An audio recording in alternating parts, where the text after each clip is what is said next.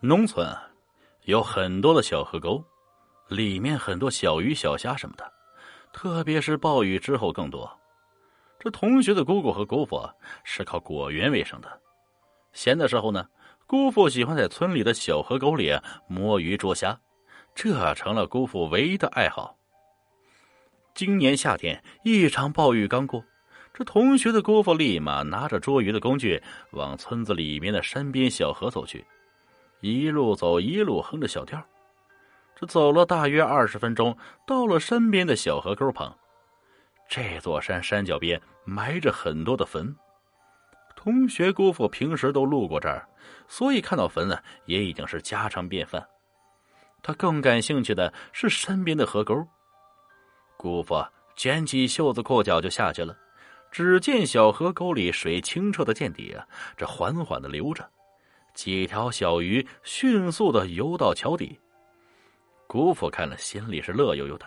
这每隔一段放一个捕鱼的笼子，笼子都放完后啊，这姑父就上岸，准备明天一早来收鱼。一路上又哼起了小曲儿，这到家之后又忙起了果园的活儿。吃过晚饭，姑父想去看人打牌。刚到打牌的窝里，又开始下雨了。这雨啊，越下越大。姑父呢，这待在牌窝，正看得起劲儿。一个小年轻问了一声：“哎，说，这几天抓了不少鱼吧？从一进来就看你一脸呵呵的。”姑父笑着说：“嘿，这早上刚下的，哪儿那么快就收了？哟喂，坏了！”姑父笑着的脸立马变得焦急起来。下这么大的雨！这我放的网子，这不会被雨水冲走吧？嗨，没事儿，冲走了再买呗，又不是多贵啊。下这么大雨，你还是别去了，天都快黑透了。哎，不行，那网我用了很长时间，哪能说不要都不要了？哎，走，小莫，和叔一起收网。哎呦喂，叔，不是我不去，你看这雨下这么大，天又黑的快呀。小莫，我跟你说，你陪我一起去。一会儿网子里的鱼，我分你一半另外啊，果园里的果子我也给你摘几个，你看中不中？这姑父边说着边拉着小莫往口里走去。这小莫也有些心动啊，就决定陪着一起去。这样，你和我回家一趟，咱爷俩穿雨衣去。姑父说着，两人便一路小跑到家，准备好之后就朝着山边走去。来到山边，天已经黑透了。这小莫拿着手电，朝山边的松树林照去。哎，叔，在这儿下个鸟网应该不错。你看这多少鸟啊，说不定还能捉到野鸡呢。哎呀呀，别说了，赶紧帮我收网子。哎，下来注意点啊，坡滑。姑父已经下到了小河沟里，这小莫也下到了小河沟里，两人十几分钟就把网子收完了。而且呢，还收获了六七斤的鱼虾。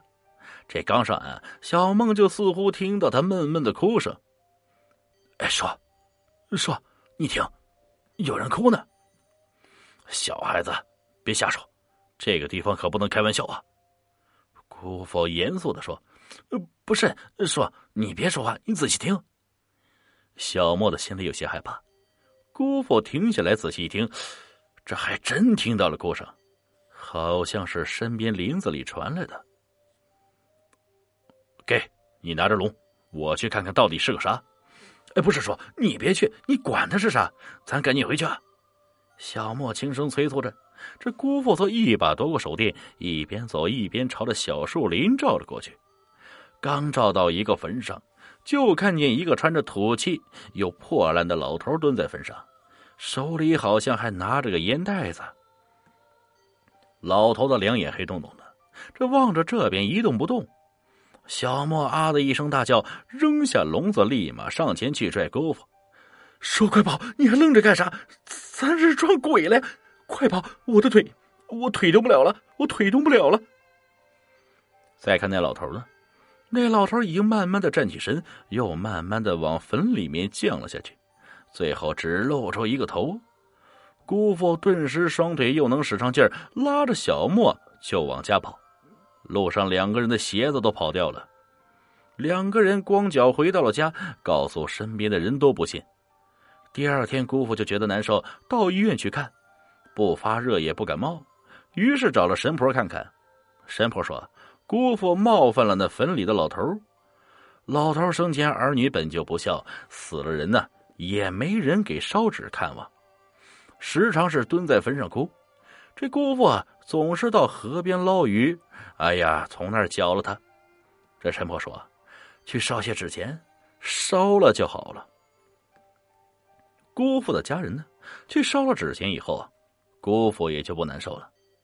知道了这件事的人呢，都不敢路过那里，就算有急事啊，那也要绕道过去。